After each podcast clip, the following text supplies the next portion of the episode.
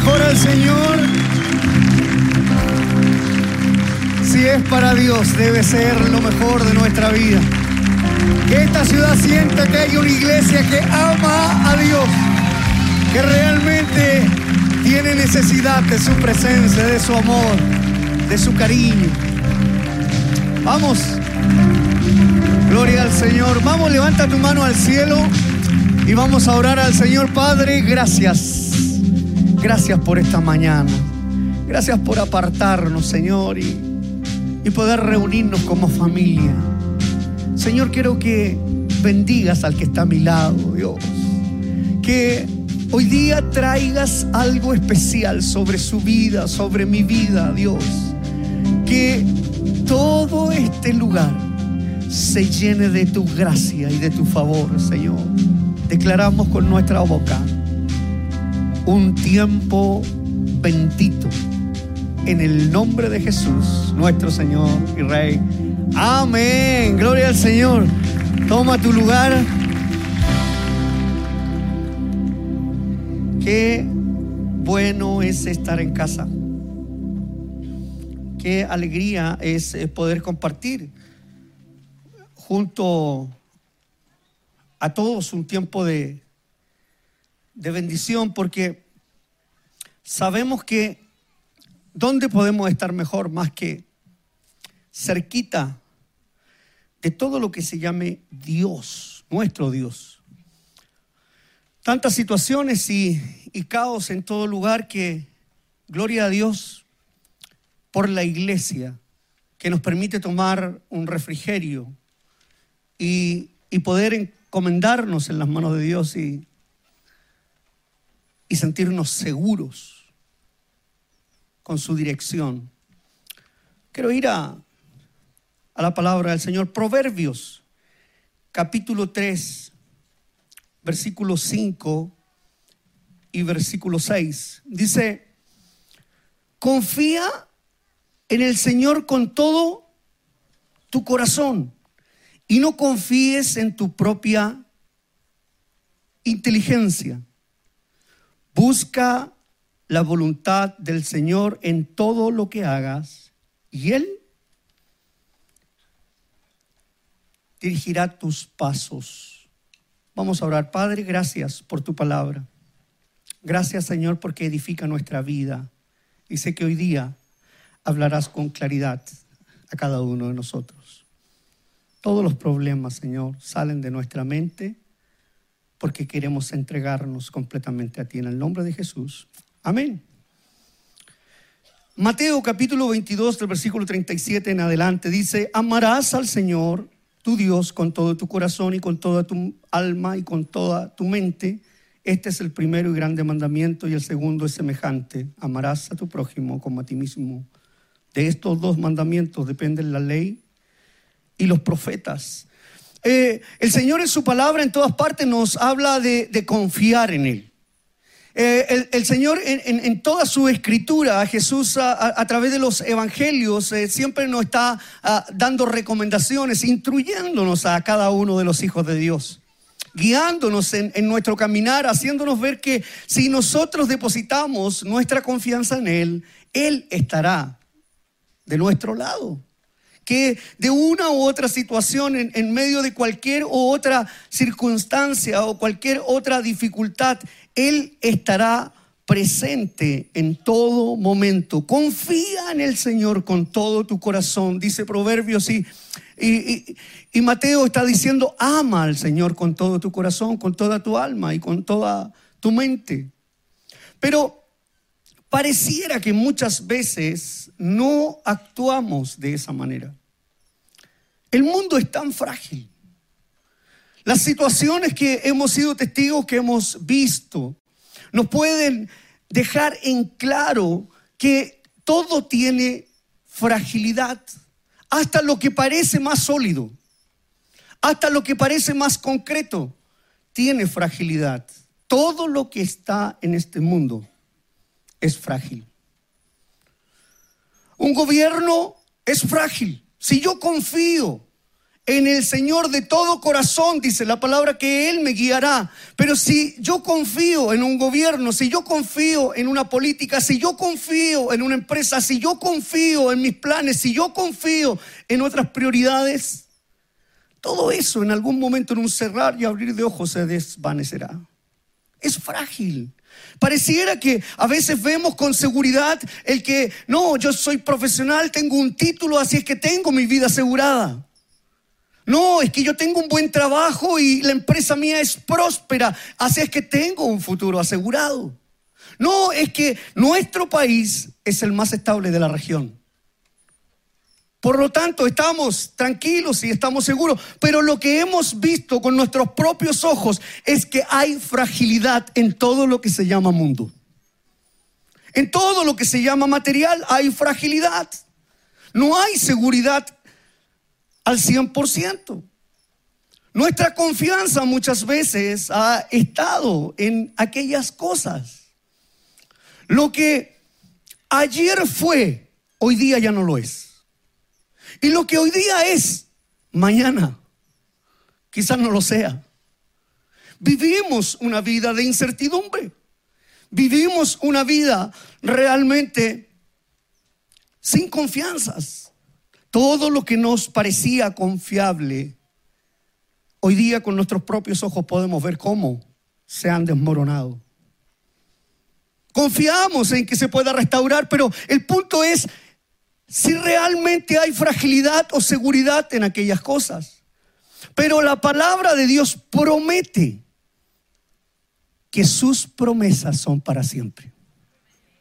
Que sus promesas están completamente vigentes eternamente, para siempre. ¿A dónde podemos sujetarnos realmente si no fuera en Dios? Confía en Dios con todo tu corazón. Gloria al Señor.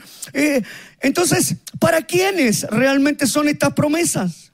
Para los que cumplen con estos mandamientos. Amarás al Señor tu Dios con todo tu corazón. Pero añade con toda tu alma. Y añade con toda tu mente. Y el segundo mandamiento es semejante al primero. Ama a tu prójimo como a ti mismo. Pero termina realmente haciendo una declaración, estos versículos, y dice que de estos dos mandamientos dependen toda la ley y los profetas. Entonces, hay muchas cosas que podríamos hablar en profundidad teológica. Hay muchas cosas que podríamos tratar de entender en, griego, en arameo y hebreo. Pero la verdad es que hoy día lo que tú necesitas recibir en tu corazón es que tienes que amar y volverte a Dios ciento por ciento. Corazón, alma y mente. Porque allí estaremos seguros. No hay otra seguridad. ¿Para quiénes son estos planes? ¿Para quiénes realmente son estas promesas? Para los que hemos confiado en el Señor. Porque pasaremos por las aguas pasaremos por el fuego, pero, pero Dios estará de nuestro lado, de nuestro favor, porque la, la prueba, la dificultad produce en nosotros esperanza. Realmente crecemos en fe y podemos pararnos ante cualquier adversidad con un nivel de fe tan grande que nuestra confianza está en el Señor de todo corazón. Entonces, enfrentamos las cosas de una manera diferente. Yo no sé si hay alguien aquí que ha venido quebrantado, si hay alguien que ha venido completamente bloqueado, si hay alguien que ha venido con su espíritu apretado y afligido por todo el caos que ha visto en la ciudad. Pero hoy día vengo a decirte en el nombre de Jesucristo que si lo amas con todo tu corazón, Él tendrá cuidado de ti. No pasará absolutamente nada porque Él está mirando todas las cosas. Hay cosas injustas, sí, eso lo vamos a vivir siempre. ¿Por qué? Porque los corazones de las personas están siendo individualistas. ¿Por qué es tan importante amar a Dios con todo nuestro corazón? ¿Por qué es tan importante confiar en Dios de todo corazón? Porque si lo hacemos, si lo hacemos, vamos a poder amar a las personas también. Amamos a Dios, amamos a las personas, por lo tanto nuestro actuar es un actuar ético, coherente con los principios bíblicos. Muchas personas se han alejado de Dios. Y es por esa razón que lamentablemente hoy día ocupando algún puesto gubernamental o, ocupando algún lugar de liderazgo, le da poco valor a la enseñanza bíblica. Porque si no pasara esto, si no tú llegarías a tu trabajo y tu jefatura te llamaría y te diría, vengan aquí, antes de empezar la jornada laboral vamos a encomendarnos a Dios. Habrían principios, habrían valores, amaríamos todos a Dios con todo nuestro corazón. Sería completamente distinto, el ambiente sería muy grato. En el metro la gente, por favor, pase usted.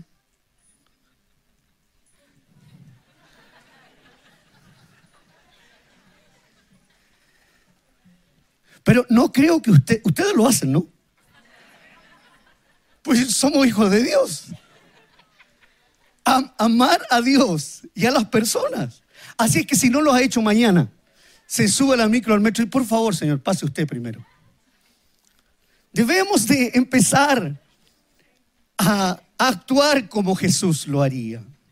Eso es lo que debemos de hacer. ¿Para quiénes es esta promesa? Para los que cumplen con estos mandamientos. Ahí está toda la ley. Y los profetas, pastor, me he leído la Biblia de tapa a tapa, gloria a Dios, pero si no amas a Dios con todo tu corazón, con toda tu alma, con toda tu mente y no amas a las personas, si no confías de todo corazón en Él, tienes conocimiento, pero no ha bajado un par de centímetros para llegar a tu corazón realmente.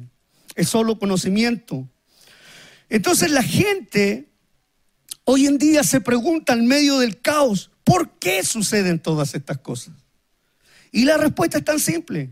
Es porque la gente está lejos de Dios, está lejos de los planes de Dios, están persiguiendo sus propios planes llenos de individualismo y de egoísmo. No son mis planes, son sus planes para mi vida. Yo puedo perseguir una carrera profesional, puedo eh, seguir eh, el, que Dios me coloque en, un lugar de, de, eminencia, en un lugar donde realmente voy a poder liderar, pero si no amo a Dios, no voy a poder influenciar a nadie. Entonces muchas personas logran aquí, pero se han olvidado de Dios. Si Dios te, porque Dios nos ha prometido ser cabeza y no cola. Él tiene una promesa, pero ¿para quién tiene esa promesa? Para los que amamos a Dios. Pastor, yo estoy ocupando un cargo hoy día en, mi trabajo, pero estás amando a Dios. Estás implementando realmente valores, sembrando principios en el corazón de las personas.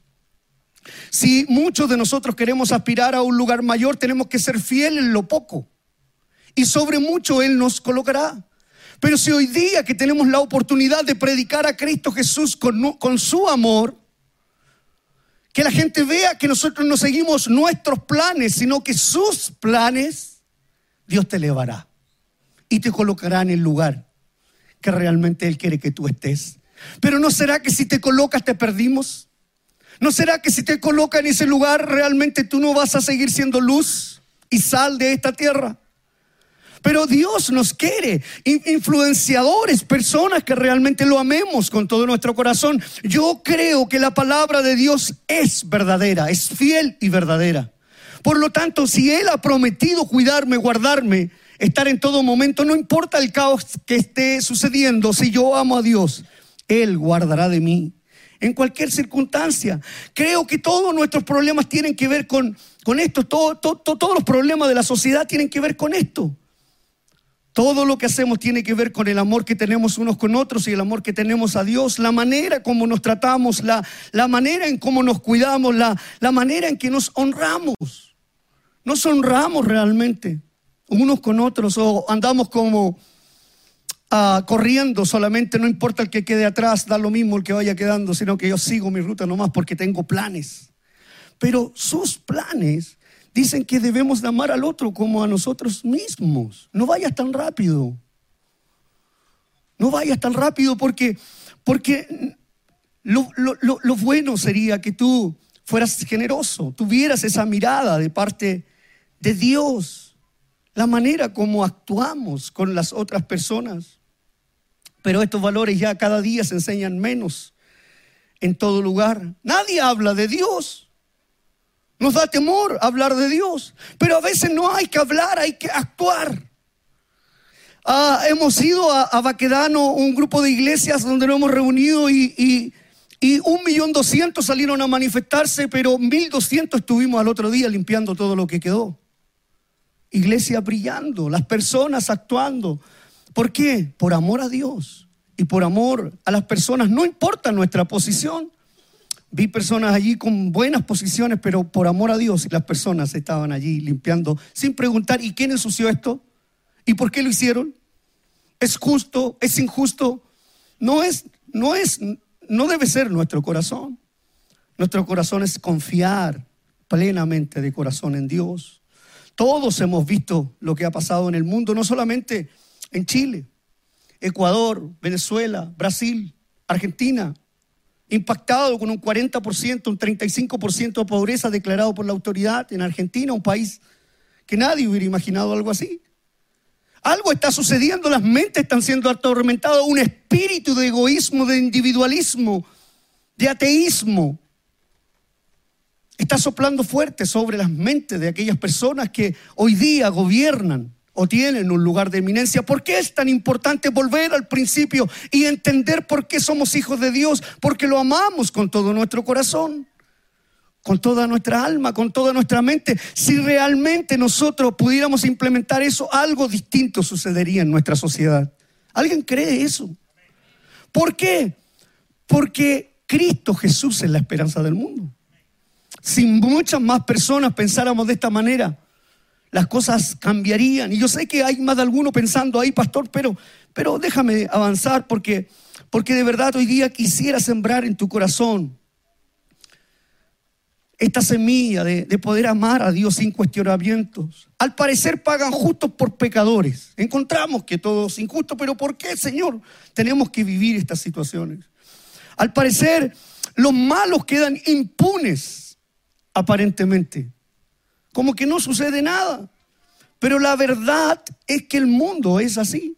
Si tú revisas la historia, te vas a dar cuenta que siempre han habido este tipo de situaciones, en cualquier circunstancia. Por eso he partido diciéndote qué frágil es el mundo entero. No hay nadie que pueda garantizar paz en el corazón de alguien. No hay nadie que pueda garantizar estas promesas que Dios tiene para nuestra vida. Pero no por eso, porque el mundo es así, nosotros nos vamos a convertir en, lo mismo, injusticia por injusticia, mal por mal, ojo por ojo diente por diente. No, nosotros tenemos que, llevar allí la paz. Jesús no dijo que la vida iba a ser fácil y justa. No lo dijo así. Al contrario, oró al Padre para que nos guardara. Juan capítulo 17, versículo 15 dice, no ruego que los quites del mundo, sino que los guardes del mal. Es decir, Jesús sabía dónde estábamos quedando nosotros. La pregunta es ¿por qué debemos de quedarnos aquí? Es porque somos nosotros la luz del mundo, somos la sal de esta tierra. Pero, pero tenemos que pasar entonces por este tipo de caos, adversidades y situaciones. Muchos amigos nuestros de, de, de Venezuela se han venido a Chile creyendo en un país completamente estable. Pero se han encontrado con esa misma situación. ¿Cuál es la diferencia entre Ecuador, entre Chile, entre Argentina, entre Colombia, lo que pueda estar pasando? Simplemente lo que tú estás sintiendo por Dios en tu corazón. Estando en cualquier lugar, amando a Dios con todo tu corazón, con toda tu alma y con toda tu mente estarás seguro.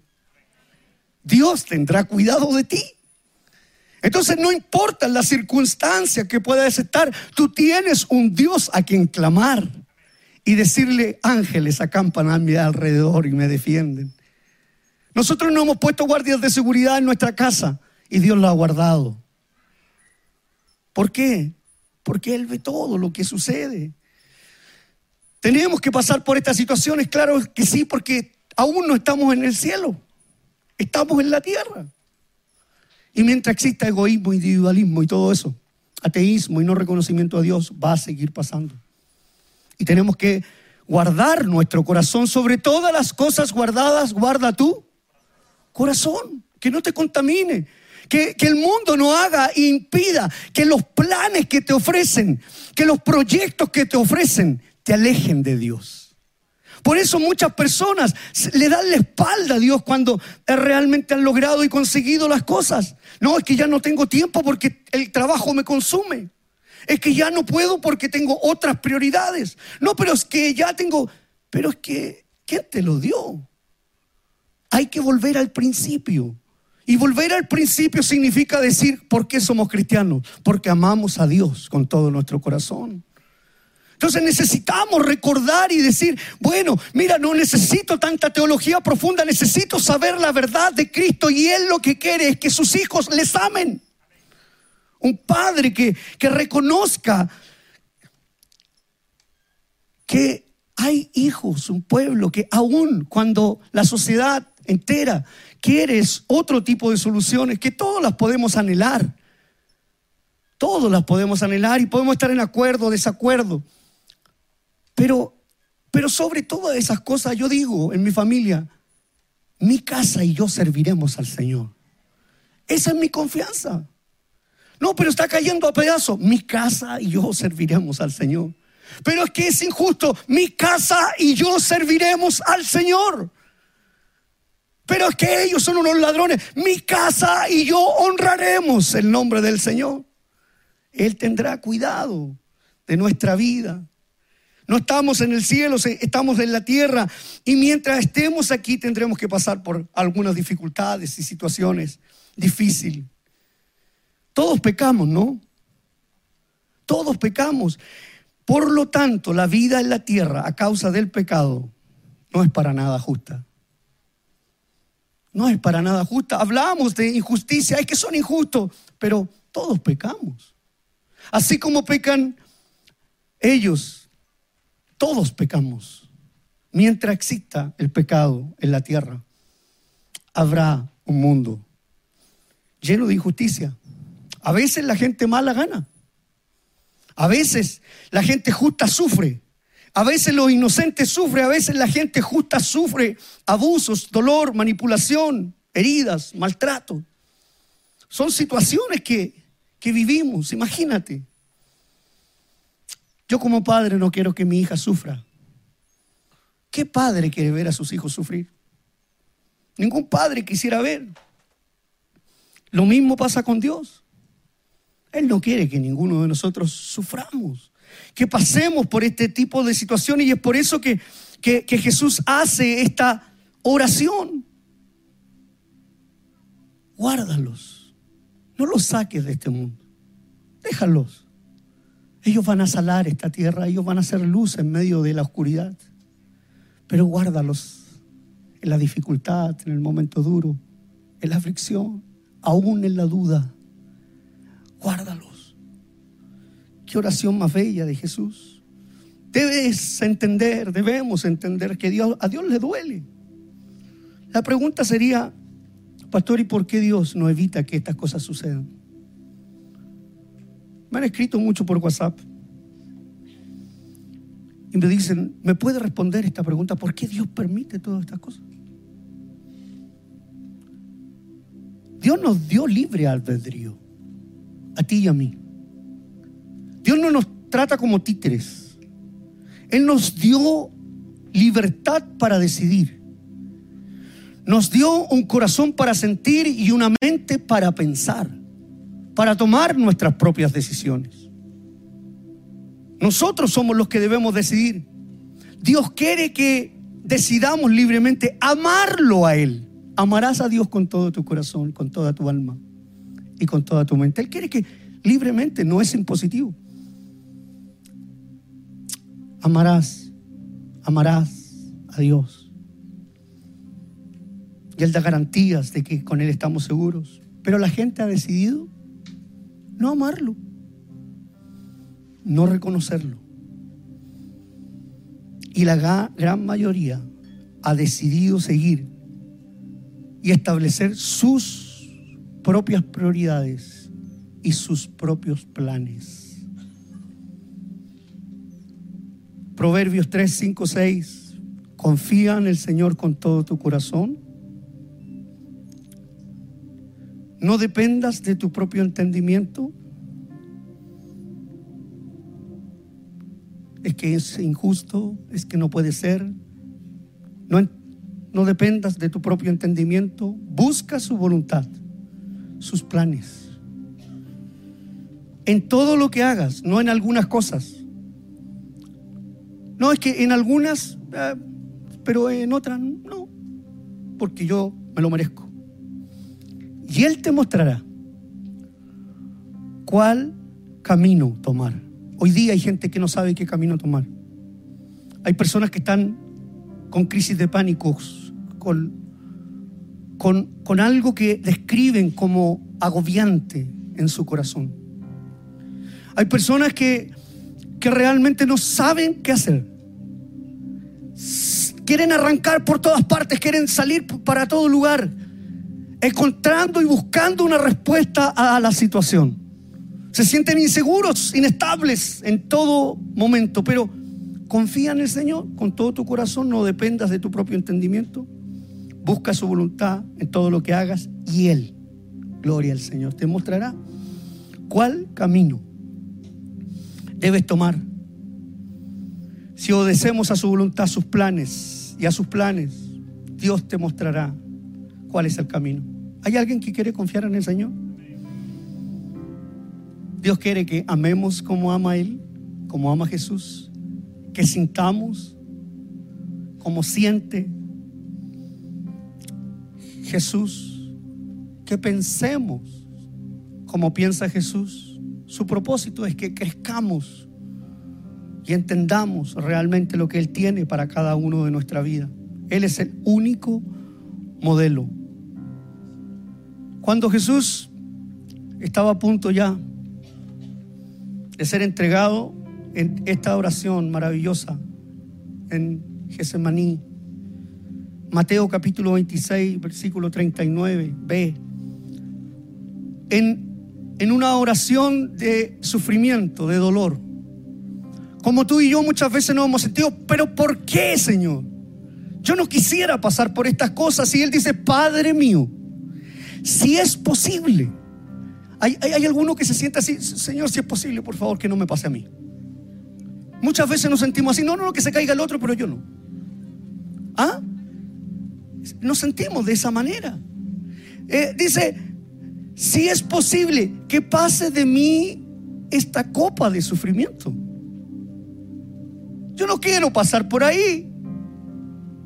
Sin embargo, quiero que se haga tu voluntad, no la mía. En otras palabras, Jesús mismo está diciendo a Dios, no mis planes, sino sus planes, tus planes. No mis prioridades, tus prioridades. ¿Por qué? ¿Por qué lo hizo así Jesús? Porque él sabía que si se sometía a la voluntad del Padre, a sus planes, aunque pasara por sufrimientos, en un poco tiempo más iba a estar sentado a su diestra. Yo no sé si tú has pensado en eso, si, si realmente el enemigo te ha querido confundir, engañar. ¿Hay alguien que anhela que Jesús venga? ¿Hay alguien que anhela que Jesús vuelva? Porque hay personas que de repente me dicen, momentito, pastor, si se puede esperar, sería ideal. ¿Por qué? Porque el mundo nos ofrece proyectos. Porque el mundo ofrece planes. Porque el mundo nos seduce con tanta situación. ¿Podemos alcanzarlo? Sí. Pero si toman tu corazón, si toman tu alma y si se apoderan de tu mente, entonces ya no estás bajo la cobertura de Dios. Entonces, sus planes son mejores sus planes. Él tiene planes para nuestra vida. Entonces, eh, siempre estamos diciendo que Cristo Jesús, yo anhelo la venida de Jesús. Quiero un día que suene la trompeta, se abran las nubes, se abra el cielo y descienda Jesús a buscar a su iglesia. Y yo me quiero elevar y mirarlo cara a cara y abrazarle, decir gracias. Porque decidí tus planes. Y, me costó sufrir me costó pasar por situaciones duras y difíciles, pero elegí tus planes, no mis planes. Él tiene un plan perfecto, no son mis planes, son sus planes. Jeremías capítulo 29, versículo 11 y dice, mis planes para ustedes solamente yo lo sé. Entonces, solamente Él lo sabe.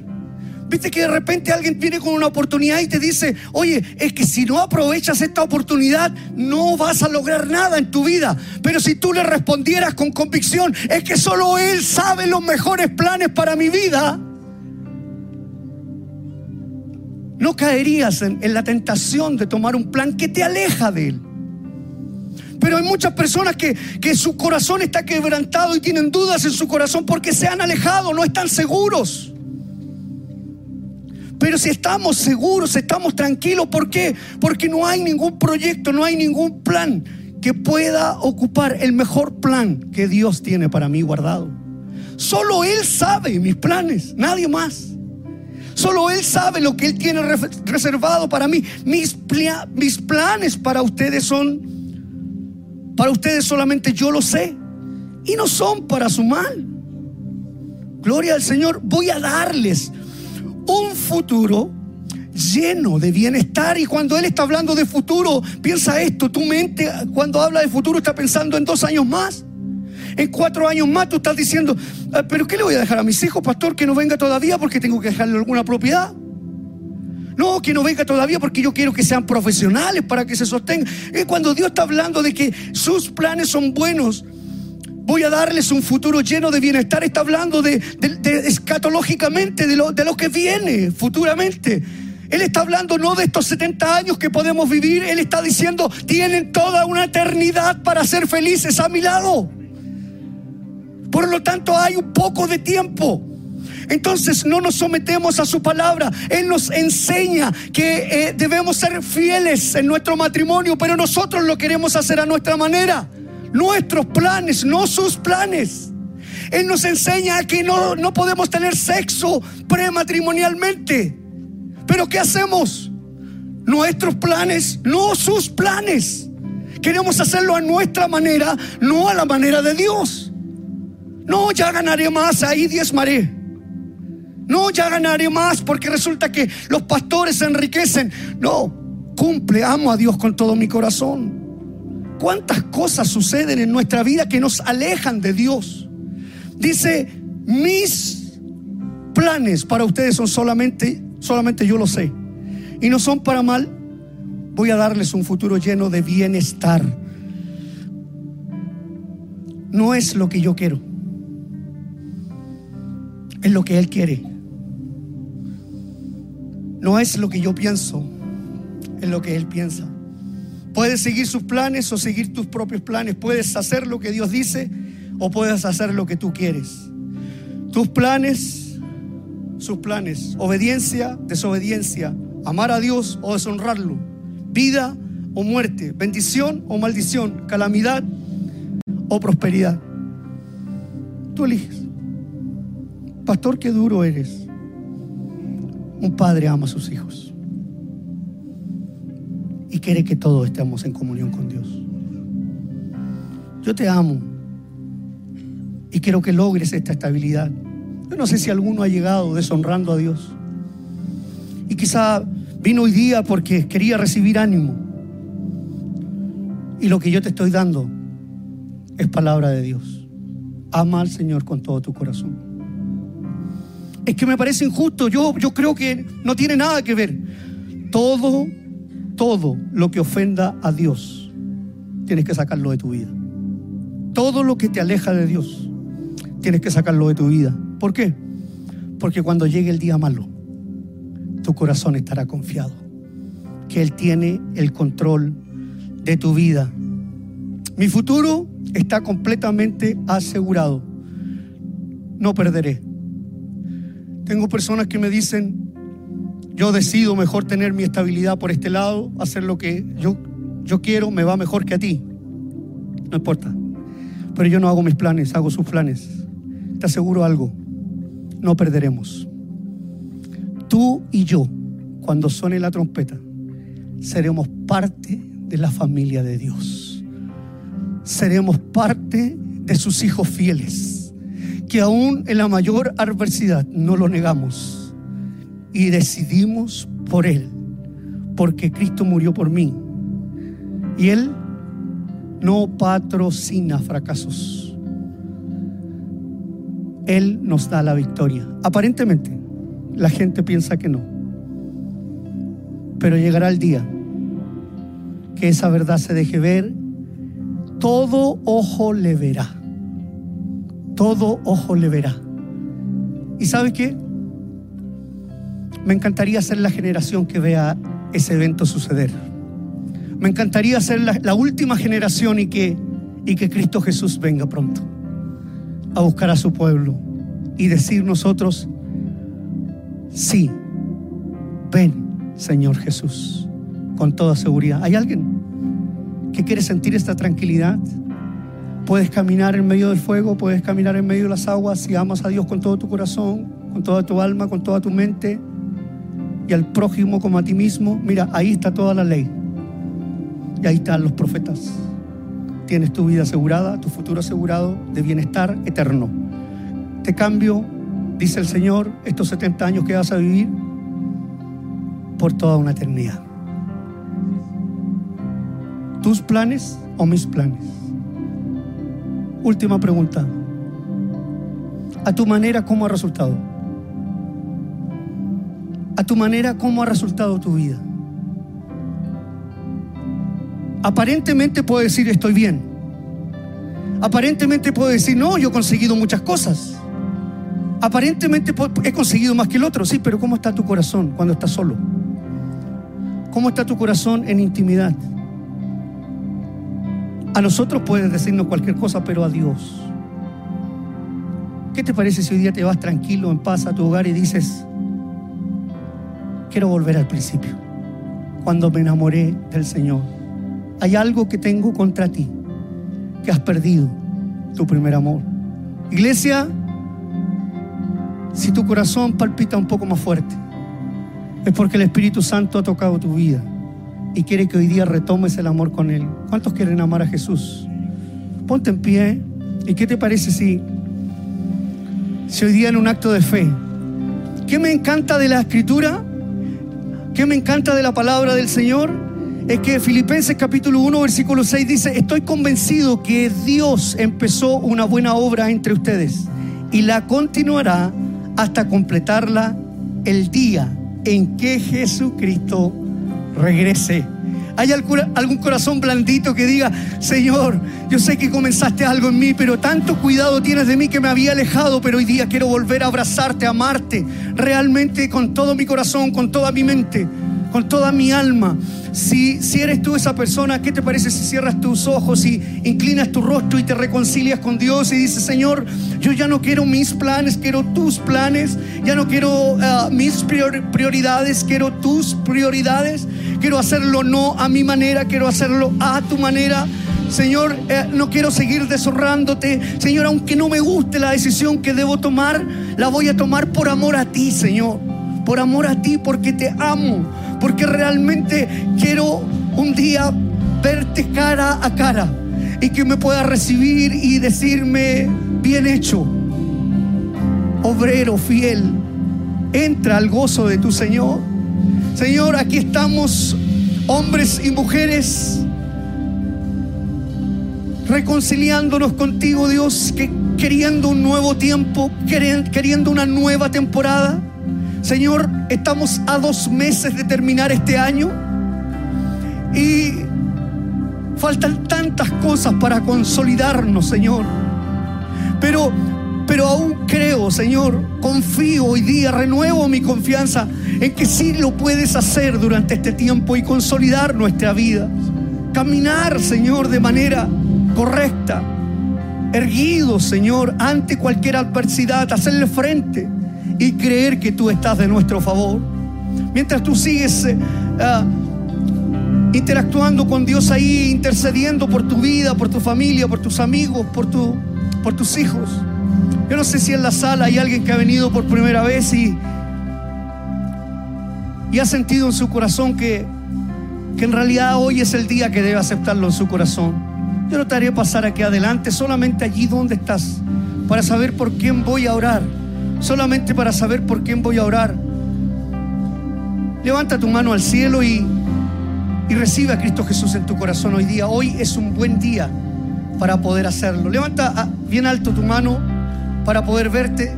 Si hay alguien que acepta a Cristo Jesús en su corazón, vamos, si, si tu corazón está saltando, eres tú la persona. Levanta tu mano al cielo. Dios te bendiga. Y vamos a orar como familia espiritual.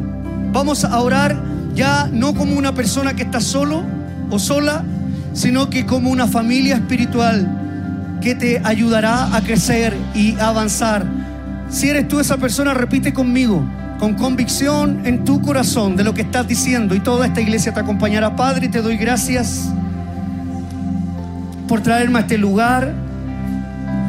Quiero pedirte perdón por mis pecados. Quiero pedirte perdón por mis ofensas. Señor, pedirte perdón porque había sentido que te he dejado de amar.